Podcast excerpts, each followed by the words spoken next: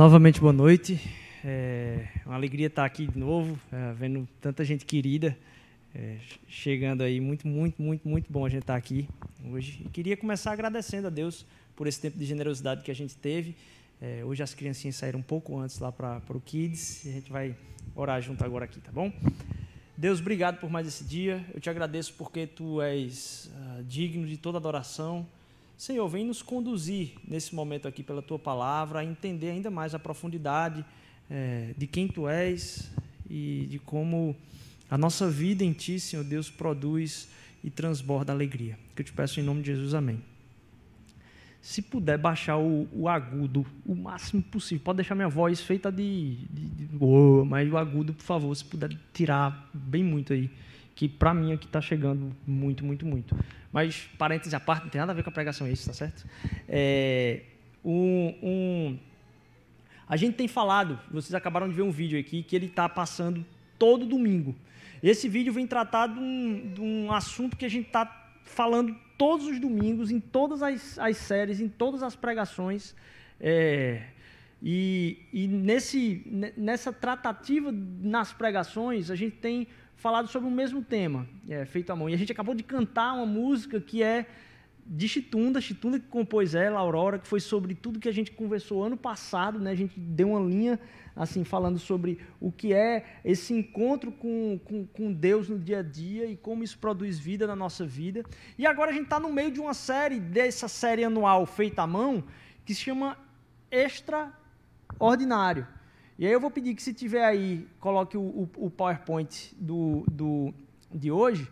Mas a gente tem estado falando sobre cada uma dessas coisas uh, uh, dentro da, da série Feita à Mão, contrapondo uh, o que seria uma igreja industrial, que é é a, é a, noção, né? Você produzir uma igreja que atenda em larga escala, que é, faça a programação que faça arrepiar, que faça o, os programas que tem a, a, a, linha de esteira de produção, né? Ah, aqui tem para casais, aí entra o casal aqui, trata aqui e tal. E a gente perde a noção da bagunça que é, de certa forma, um encontro familiar. É, então, eu estava pensando nisso agora mesmo, ali antes, há um tempo atrás, eu teria essa crise de de estar, tá, poxa, a gente tem que resolver logo o data show para começar o culto e ninguém vê que a gente está arrumando o data show, que deu um pano geral hoje aqui. E aí, com o tempo, a gente vai vendo que não. Na casa da gente, as coisas das decorações dos outros dias ficam mesmo. Então, aqui é uma reunião familiar. A gente está aqui é, celebrando aquele que nos une como família. E aí, a gente tem tratado nessa série sobre o tópico da adoração. E a gente começou falando sobre o que é adoração, a gente, logo em seguida, na, na, na, pregação seguinte, Beto trouxe sobre como a importância da música na adoração, que não tem como a música ser algo neutro na nossa vida.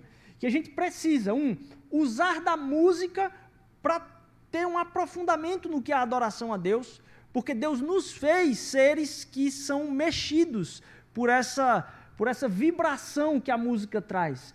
Não é por nada que o livro mais que mais mexe com as pessoas na Bíblia é o livro de Salmos. A gente é mexido por isso. Então a gente entender primeiro que é, é importante que a gente insira músicas na nossa adoração e segundo que a gente tome cuidado com que tipo de música a gente está se envolvendo, porque uma coisa que a gente falou é que a música não é neutra. Ela nos carrega para algum lugar. E aí a gente não pode considerar aquilo como sendo mais uma coisa na nossa vida. E aí eu estava compartilhando hoje de manhã que a gente não está aqui para dizer o que é o que é o certo e o que é errado, mas a gente precisa que a nossa mente esteja meditando no para onde estamos sendo levados por tudo que nos envolve. Se tem uma coisa que envolve muito a gente é a música. E estava compartilhando que muitas coisas que aconteceram na minha vida, eu deixei de ouvir músicas que eu gostava, e ainda gosto, não é que eu deixei de gostar, não, ainda gosto da música. Mas eu deixei de ouvi-las, porque Deus começou a falar comigo e disse: Ih, Rodrigo, isso aqui não bate com o evangelho, não, velho. Isso aqui que tu está cantando, não dá para cantar neutro. Ah, mas é tão boa a melodia, é tão boa eu disse, eu sei, mas eu não quero influenciar o meu coração ser tomado por isso, porque naturalmente eu já, já boto meu coração em perdição. Não preciso me ajudar, não precisa ter aquela música horrível, né? Acabou de lembrar na cabeça, Jesus, tira essa música da minha cabeça. Que eu não preciso de ninguém para acabar com a minha vida, né? Eu mesmo faço a desgraça comigo. Então eu não tenho como tratar o meu coração como sendo algo neutro também. Ele está me puxando para um lugar de perdição eu não vou contribuir com isso. Então tem algumas músicas que eu não só gosto, elas são a, a melhor do meu, de um artista meu aí. Eu digo, pô, velho, caraca, Deus, sério mesmo, é a que eu mais gosto dele. E eu disse, poxa, a letra não tem nada a ver com isso. Ou até mesmo tem alguns CDs e algumas músicas que eu comecei a entender Deus falar comigo que me deixavam para baixo, velho. Tinha nada a ver com a letra. Mas eu, ao terminar de escutar um CD todo, eu disse, poxa, quando eu escuto esse CD todo, toda vez minha, poxa, minha animação vai lá para baixo. Aí eu comecei a escutar o mesmo CD, só que não todo agora. Porque Deus começou a falar comigo, por que, que tu está assim? A música mexe com a gente. Então, o que eu quero falar para vocês é: não tratem isso de maneira neutra na vida de vocês. Por um lado, para cuidar do que vocês estão ouvindo, e segundo, para que vocês insiram na vida de vocês músicas que levem o coração de vocês à adoração. Estava compartilhando de novo hoje de manhã, lembrando uma coisa que a gente sempre repete aqui: a gente não canta aquilo que a gente vive aqui. É uma frase comum que a gente fala: cante aquilo que você vive. Não, não, não, não, não. Aqui a gente canta aquilo, mesmo que a gente não vive, até viver. Então, quando eu estou cantando aqui, eu olho para aquilo e digo: Não, Deus, eu não sou. Eu te amo, Jesus. Poxa, Rodrigo, sério mesmo? Qual o tempo que tu gastou adorando Jesus essa semana? E eu fico olhando para mim e quando eu estou cantando, eu digo, mas esse aí é o eu que Deus me chamou para ser. Então eu começo a cantar até viver. Porque eu sei que aquilo é o propósito de Deus para a minha vida. Eu não vou desistir no meio das lutas de vivenciar aquilo que Ele planejou e colocou como o caminho para mim, mesmo que eu não esteja vivendo agora. Eu não deixo de cantar por causa disso. Eu canto pedindo perdão e pedindo recomeço, como a imutável misericórdia que Chitunda cantou aqui na última, na última música. Então, o papel da música na adoração. Não coloque isso de lado. Em momentos que você não está conseguindo ter tempo devocional, bota uma música lá que te leve à adoração porque ela vai cantar aquilo que você não consegue falar com o seu coração hoje. Por quê? Porque você já está um tempo sem fazer isso, você não tem estima. O papel da música na adoração.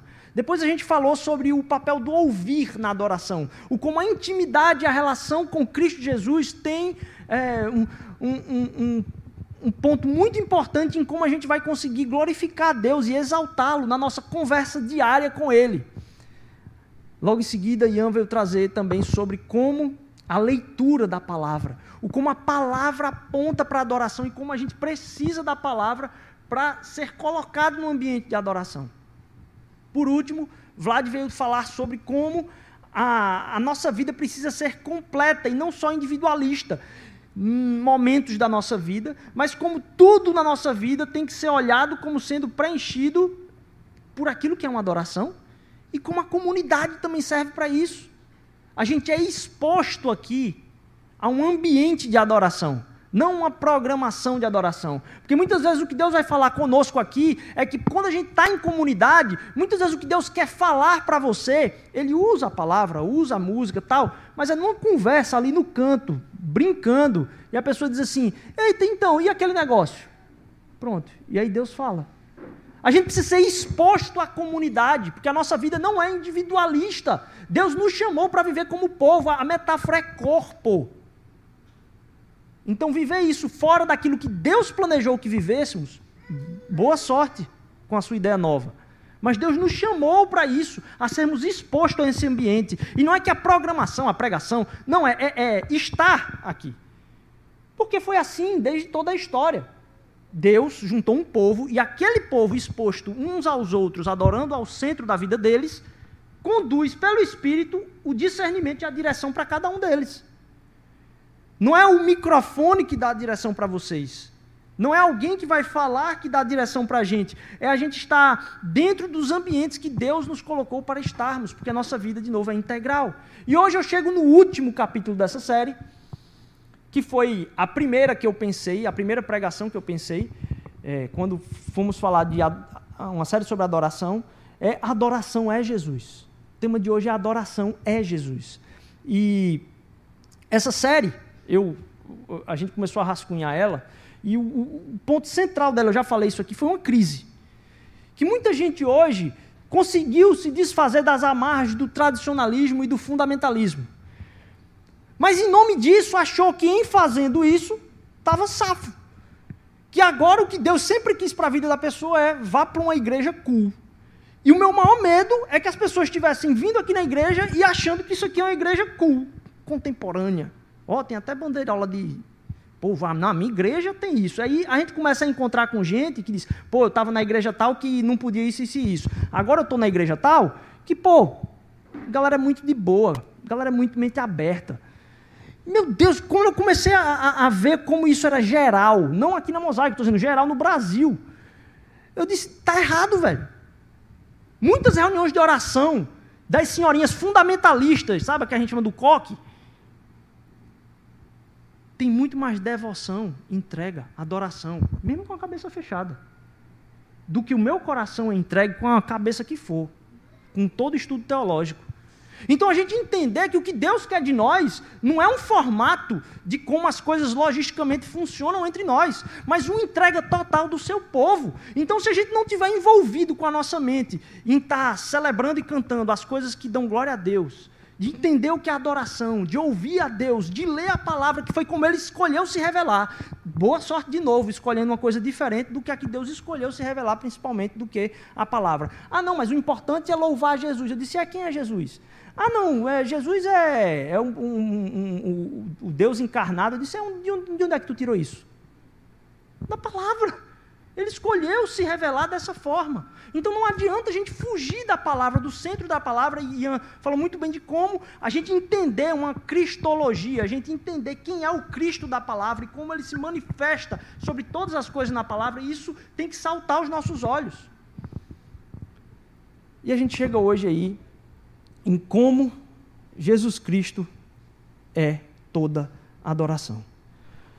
Eu não estaria sendo é, sincero completamente aqui se não dissesse de onde vêm esses pensamentos, porque boa parte do que eu vou falar aqui hoje vem do ministério do pastor Carlos Macorde, um pastor que é lá de São Paulo, na verdade ele é de fora, e já tem um ministério há muito tempo que exerce em vários lugares do país, onde ele faz uma exposição repetida em cima de João 15 um, um, tempo do último encontro de Jesus, onde Jesus vai falar sobre ah, ele sendo aquele que, que é o que produz vida nas pessoas, porque nós, como discípulos, estamos vinculados à videira. Então, o Ministério Pastor Macorde fala sobre isso, e boa parte do que eu vou falar aqui, é, assim, não tem como eu fugir de dever muito aquilo que ele, ele falou. Na verdade, muito do que ele ah, tem produzido mas que me impactou há muito tempo. E quando eu pensei no começo do ano, nossa, série sobre adoração, eu tenho que conversar sobre aquilo, tenho que conversar sobre aquilo.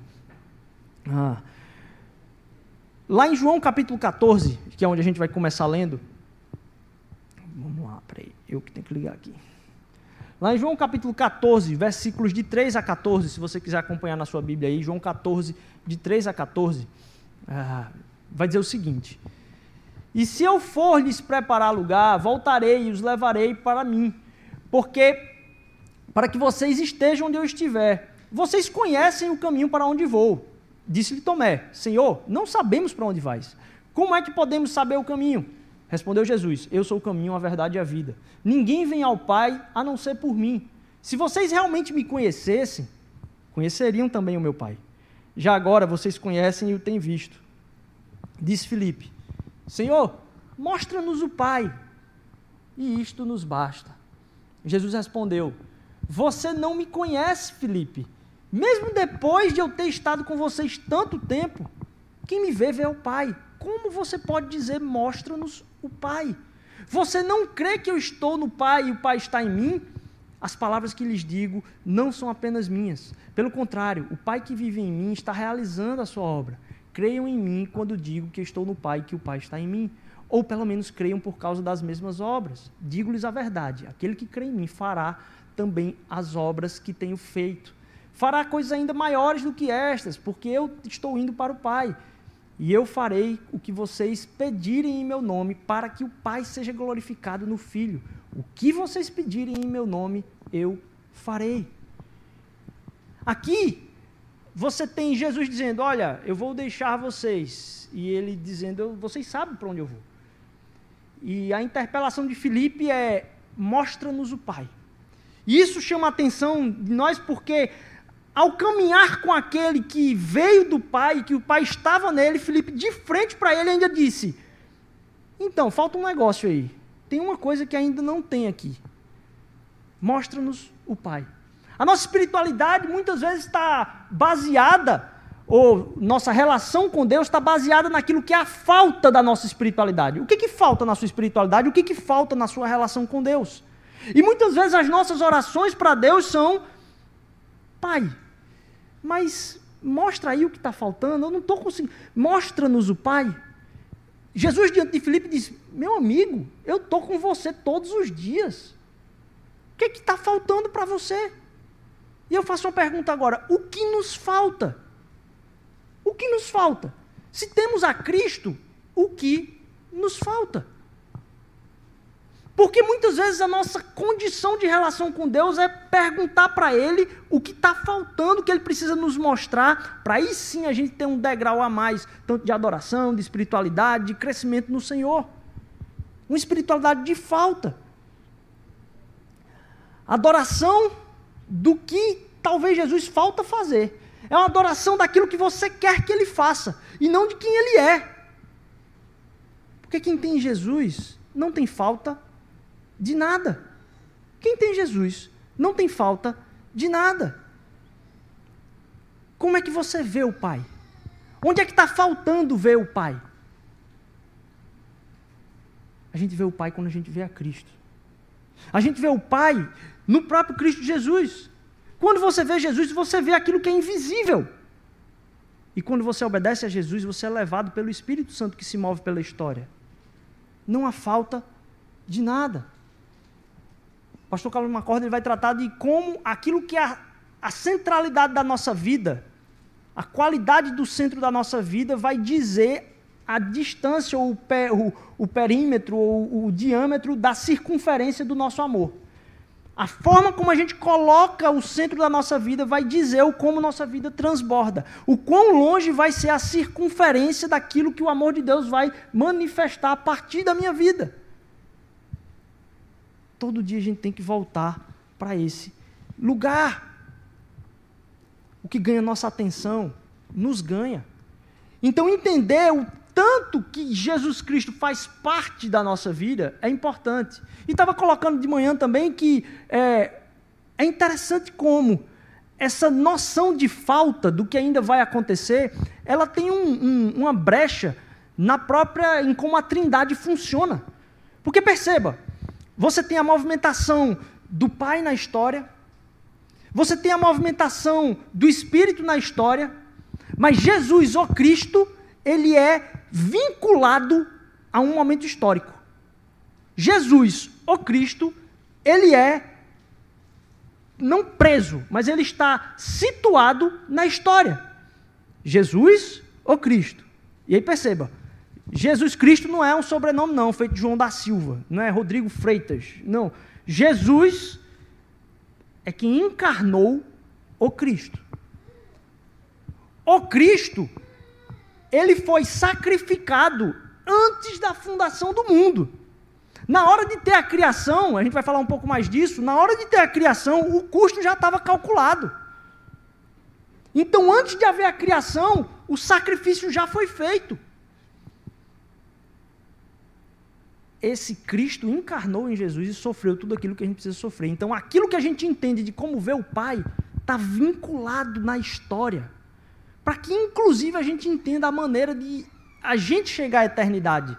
A maneira que a gente enxerga a eternidade não é pelo que o Espírito de Deus ainda vai fazer na história, é voltando os nossos olhos para algo que já aconteceu e está disponível à nossa mente. Está vinculado ali, não tem como a gente acrescentar nada mais. É por isso que Cristo Jesus vai dizer: está consumado toda a obra. Então, quando eu volto a minha mente para meditar sobre toda a obra de Jesus, ó oh Cristo, eu começo a entender que Cristo, em Jesus, é a esperança, não só da minha vida, mas quando Ele é vivido em mim, esse mesmo Cristo é vivido em mim. eu começo a manifestar a esperança para as pessoas da glória de Deus. É isso que a palavra vai falar. E aí eu quero comentar com vocês algumas perguntas sobre essa centralidade de Cristo na adoração e na nossa vida. Primeiro, já basta da gente perguntar o que é que ainda falta. O que a gente tem já basta. A gente tem tudo nele. Primeira coisa, quem você vê no centro do seu ser? Paulo, falando, e a gente vai percorrer um pouco aqui em Gálatas, porque a carta de Paulo aos Gálatas, ela vai tratar de gente que perdeu um pouco a alegria. Perdeu um pouco a alegria da celebração em Deus e se voltou numa manifestação de como funciona a espiritualidade, como deve funcionar a espiritualidade das pessoas. Então as pessoas começaram a criar com muita veemência, a voltar-se para a lei e começar a dizer como é que deve funcionar a vida de todo mundo aqui. E não a entender uma exaltação do Cristo que as levou e as chamou na própria conversão. Então Paulo vai dizer lá em Gálatas capítulo 2, 20 Fui crucificado com Cristo, assim já não sou eu quem vive, mas Cristo vive em mim. A vida que agora vivo no corpo, vivo pela fé no Filho de Deus que me amou e se entregou por mim. Quem você vê no centro do seu ser? Todo dia, comece a se perguntar e visitar: de onde parte o seu dia? De onde parte aquilo que você vai viver? Para o que você vai viver aquele dia que você está vivendo. E por que que você coloca tantos centros diferentes que não o próprio Cristo?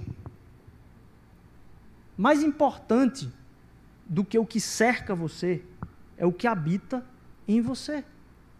E Cristo já habita naqueles que abrem espaço em seu ser para Ele. Quem você vê no centro do seu ser? Segunda pergunta: quem você vê no centro do seu irmão? Porque é muito fácil a gente dizer, não, Cristo precisa ser tudo em mim e tal. Mas se Cristo precisa ser tudo em mim, e eu digo que eu já tenho tudo, eu tenho que entender que o meu irmão também. Então, como é que você enxerga as pessoas? Porque aqui eu estou falando, olha, não olha tanto para o que falta da espiritualidade na sua vida, mas percebe que você já tem tudo em Cristo Jesus, pra, pelo Espírito Santo, revelar quem Cristo é na sua vida. Porque quem capacita não é você, mas a sua submissão ao Espírito. Agora, se a gente faz isso conosco, quando a gente olha para os outros, para os nossos irmãos, a gente tem que olhar para ele. E quando pegar aquela parte que nos é chata, a gente olha para aquela falta e não enxerga a falta. Ele já tem Cristo Jesus. Então a minha caminhada com Ele não é baseada naquilo que falta de espiritualidade, mas naquilo que já é de espiritualidade, porque a espiritualidade dele, como a minha, é Cristo Jesus. A gente vai se aprofundar um pouco mais nisso ainda. Então, quando a gente olha para o nosso irmão, a gente não olha para as faltas do que Cristo falta fazer na vida dele, mas a gente ora e persevera por aquilo que ele já tem, como Cristo também tem misericórdia para comigo. Quem você vê no seu irmão? Quem você vê em Rodrigo, em Chitunda, Daniel? Quem você vê? Que a gente começa a enxergar que Cristo também é o que vai desempenhar a transformação na vida do outro e não um se ligar na vida do outro. Paulo vai continuar em Gálatas falando o seguinte: O que aconteceu com a alegria de vocês? Tenho certeza que, se fosse possível, vocês teriam arrancado os próprios olhos para dá-los a mim. Mas eu tornei-me inimigo de vocês, só por dizer a verdade. O que fazem tanto esforço para agradá-las, os que fazem tanto esforço para agradá-las não agem bem, mas querem isolá-los a fim de que vocês também se mostrem zelo por eles. É bom sempre ser zeloso pelo bem e não apenas quando estou presente. Meus filhos, novamente, eu tenho sofrido dores de parto por sua causa, até que Cristo seja formado em vocês. Dores de parto, para ver nos irmãos aquilo que ainda falta ser ocupado por Cristo de espaço na vida do meu irmão, ser ocupado por Cristo na vida do meu irmão, porque Cristo habita nele também. Na vida do outro, a gente ansiar pela revelação e por Cristo ocupar os espaços, ou todo o espaço que ainda falta na vida do outro também, como anseio por mim. Quem você vê na vida do seu irmão como centro? Quem você vê como centro da igreja? Quem é o centro desse lugar? Que a gente às vezes elenca vozes. Ah, eu gosto da pregação de fulaninho, eu gosto do louvor de fulano. Quem é o centro disso aqui? É Cristo Jesus que nos uniu. Mas não, mostra-nos o Pai, porque não é suficiente. Não, mas precisava daquilo, mostra-nos o Pai, Senhor. Você não me conhece a resposta de Jesus. Eu já estou no meio de vocês. Lá em Gálatas, de novo, capítulo 3, Paulo vai falar: Todos vocês são filhos de Deus mediante a fé em Cristo Jesus. Pois os que em Cristo foram batizados de Cristo se revestiram. Não há nem judeu, nem grego, nem escravo, nem livre, nem homem, nem mulher, pois todos são um em Cristo. E se vocês são de Cristo, são descendência de Abraão e herdeiros segundo a promessa. Não tem diferenciação dentro da igreja. Não tem como haver pessoas elencadas como diferentes. Mais do que isso, Paulo diz através desse, desse grito dele que por causa disso, porque não tem grego nem judeu nem eu posso ter paz com todos. A paz com todos é possível, porque Cristo está em todos para nos tornarmos um nele. Eu posso ter paz com qualquer pessoa, porque eu consigo ver ele no meio do corpo de Cristo, do qual Cristo é o centro. Quem você vê no centro da Bíblia, da palavra? Aqui a gente já falou um pouco recentemente, é, mas vale lembrar de novo. Quem é o centro da palavra de Deus? Não é a sua teologia, não é a sua denominação, não é a teologia reformada, não é a teologia pentecostal, não é Augusto Nicodemo, não é John Piper, não é Paul Washer, não é, não é, não é Tim Keller. Não é. Porque o centro da palavra de Deus é o próprio Cristo Jesus. E a gente precisa ir à palavra, não em busca de ideia, mas de um encontro pessoal com o Deus da palavra através de Cristo Jesus que permeia toda a palavra. A vida que você quer não está precisa não é uma teologia, não é uma ideia, não é um propósito, não é um princípio, é uma pessoa. Jesus de capa a capa, apontando para o Pai, mostrando o encontro com o Pai. Quem você vê ah, faltou um aqui. E eu tenho dado um testemunho maior que o de João, porque não tem ninguém que tenha um testemunho maior do que aquele que veio do Pai, voltou para o Pai e derramou o Espírito do Pai sobre nós. A própria obra que o Pai me deu para concluir, que eu estou realizando. Testemunha que o Pai me enviou. Quem você vê no centro da criação? Quem você vê no centro da criação? E aí eu volto naquele que a gente já, já leu ah, recentemente. Adoração a Jesus, antes de tudo e em tudo. Ele é a imagem do Deus invisível, primogênito de toda a criação, pois nele foram criadas todas as coisas nos céus e na terra.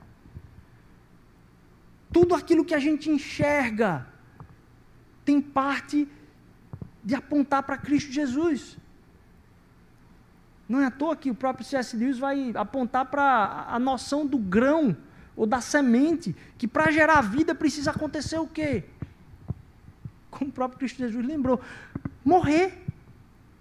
A dinâmica de como a criação funciona está envolta na dinâmica do amor do próprio Deus e aponta para o amor do próprio Deus. Cada aurora aponta para a misericórdia dele,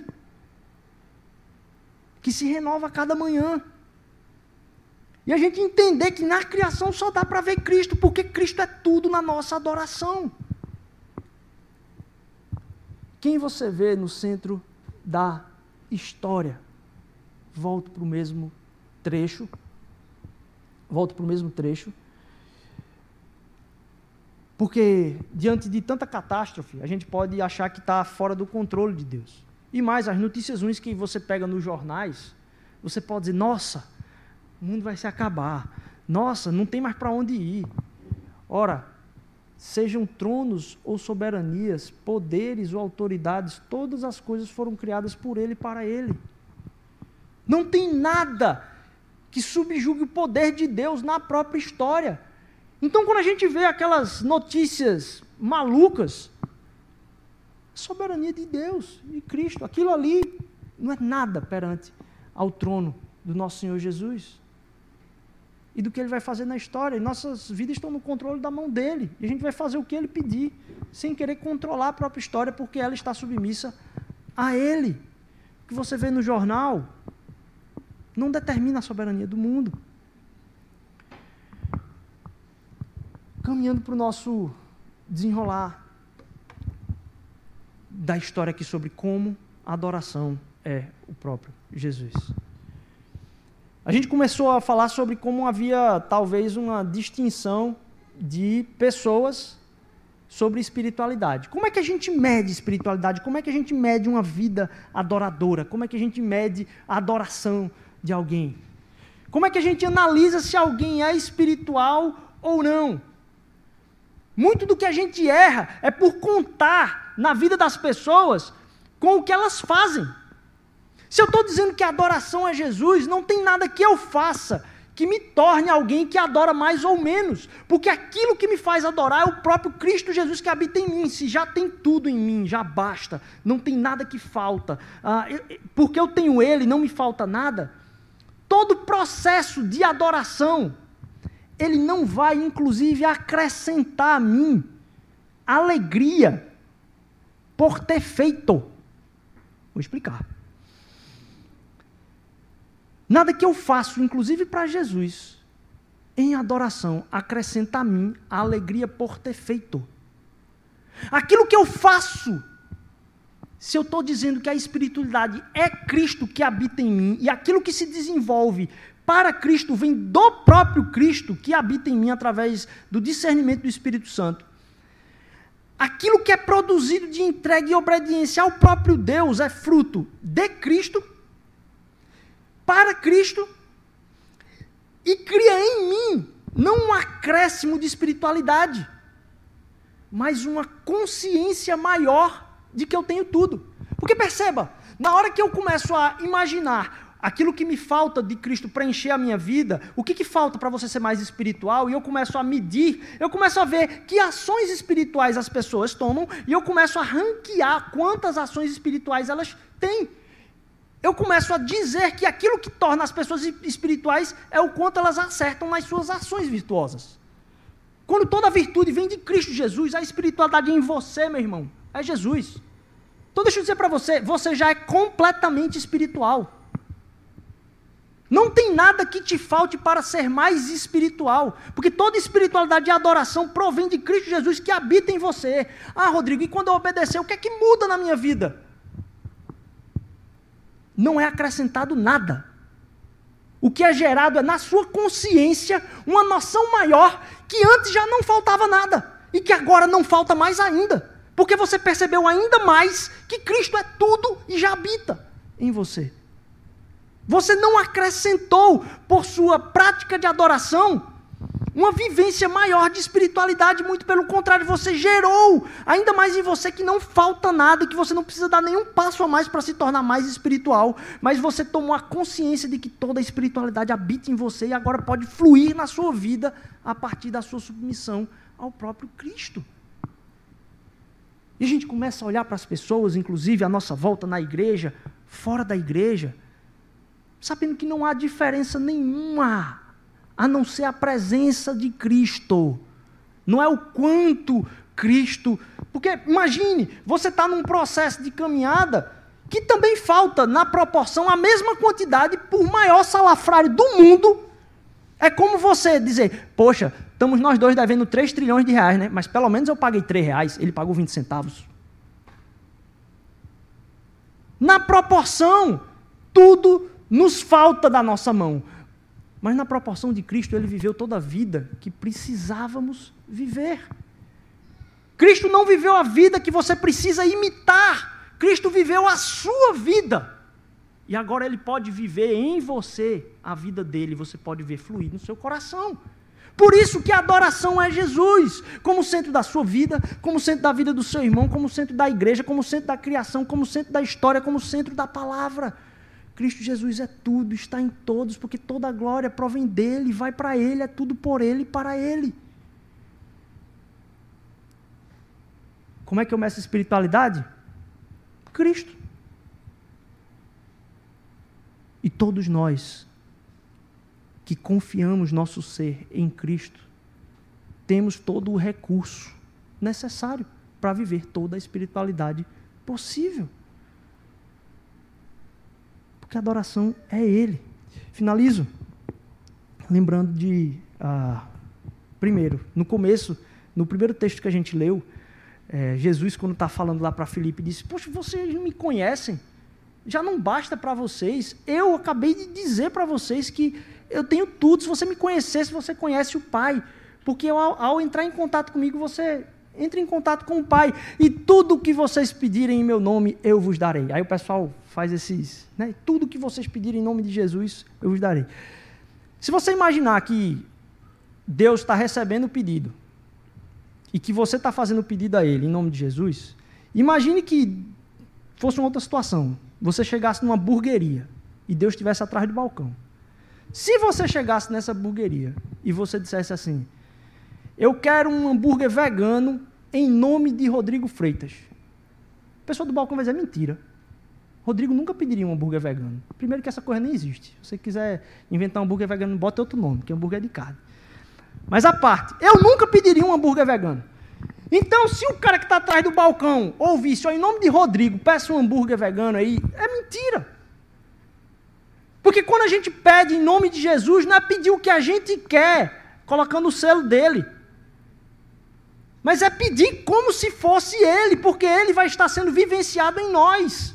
Na medida que Cristo é exaltado na nossa vida, se torna o centro da nossa vida cada vez mais, aquilo que a gente anseia, é o que Cristo deseja. Por quê? Não nos falta nada. Minha relação com aquilo que é o meu propósito no mundo não é o que é que eu vou fazer, o que é que Deus tem para mim. Não. É Cristo Jesus. Derrama através de mim. Quem é que está precisando? Derrama através de mim. Derrama através de mim. E aí, quando eu faço a, a, a, da minha relação um, um convívio onde toda a minha fala é em nome do Cristo Jesus, tudo vai se realizar. E eu finalizo lembrando de algo que eu ouvi falar do pastor Ricardo Barbosa, da Presbiteriana do Planalto, em Brasília, e nunca, nunca esqueci. É, foi uma frase rápida, uma frase muito curta no meio de uma pregação assim que não tinha nem nada a ver com a pregação, mas ele falou e ficou na minha mente como eu não tinha atentado para isso lá em 2006, sei lá. A gente acha que Jesus precisa, ou que Deus precisa da nossa adoração. Que a gente precisa fazer isso por Ele, e não para que Cristo seja tudo em nós. A gente não se toca que a gente fica se perguntando qual é a adoração que é aceitável a Deus. Qual adoração é aceitável a Deus? Da minha mão, da mão de qualquer um, nenhuma adoração é aceitável. Porque a única adoração aceitável, você vê lá todo o esquema dos profetas, dos sacerdotes, dos sacrifícios, tudo sendo feito ali. A única oferta plenamente aceitável a Deus só foi uma. Do seu único filho, plenamente perfeito. A oferta que Deus aceita é a dele. E agora, a minha relação com ele não se baseia na expectativa de se ele vai acertar, aceitar a minha oferta. Porque eu adoro a Deus através da oferta que já foi feita por mim, por você. É através da adoração em Jesus que eu acesso o Pai. Porque essa adoração já foi concluída e é derramada sobre mim e sobre você. Não há expectativa de um não, não há expectativa de um talvez aquela adoração é a única adoração que volta para mim. Por isso que a adoração é Jesus na minha vida. Eu não tenho nem como adorar Ele pelas minhas mãos. Eu adoro a Deus através de Cristo Jesus, porque em Jesus eu encontro o Pai. E quando Ele começa a reordenar todas as coisas na minha vida, a partir daquilo que eu canto, a partir daquilo que eu ouço, a partir daquilo que é o meu tempo de intimidade com Ele, da palavra, nossa, a minha vida vai não vai se enchendo. Eu vou percebendo o quanto Deus quer mostrar que há um cheio já agora para ser derramado na minha consciência. Eu deixo de lado. Não falta nada a você, meu irmão, minha irmã. Aquilo que Deus quer transformar no seu coração é o tamanho da presença que Ele quer ter na sua consciência, de você saber que você pode viver esse mundo sem ter medo nenhum de nada, porque a morte foi vencida que você não tem que ter tempo para você mais como, eita, eu tenho que ter um tempo para mim agora. Rapaz, a gente só busca ter muito tempo para a gente quando a gente está esgotado, já percebeu?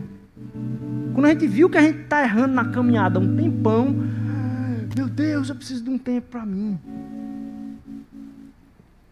Que Deus possa derramar no nosso coração que tudo aquilo que a gente pode ter na vida é Cristo Jesus que tudo aquilo que a gente pode louvar na vida é Cristo Jesus.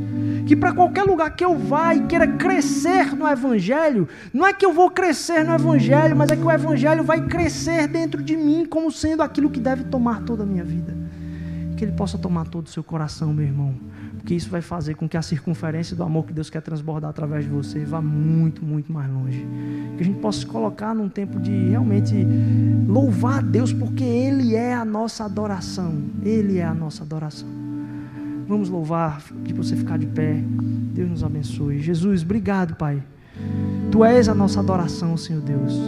É a tua vida que a gente adora, Senhor Deus. É pela tua vida que a gente entra no local de adoração, ó Pai. Nos ajuda, Senhor Deus, a entender que nós já temos tudo, Senhor. Que tudo aquilo que temos serve a Ti, Senhor Deus. Perdoa os nossos pecados, perdoa não só a nossa ignorância, Senhor Deus, mas a nossa falta de entrega, Senhor, a Ti. De viver longe, Pai, das iguarias da Tua presença, Senhor Deus, que habita em nós. Ó Senhor, usa, Pai não só dessa palavra, Senhor Deus, mas desse tempo, para transformar lugares escondidos no nosso coração, que ainda rejeitamos de deixar se manifestar. Que eu te peço em nome de Jesus, te louvamos, porque tu és nossa adoração.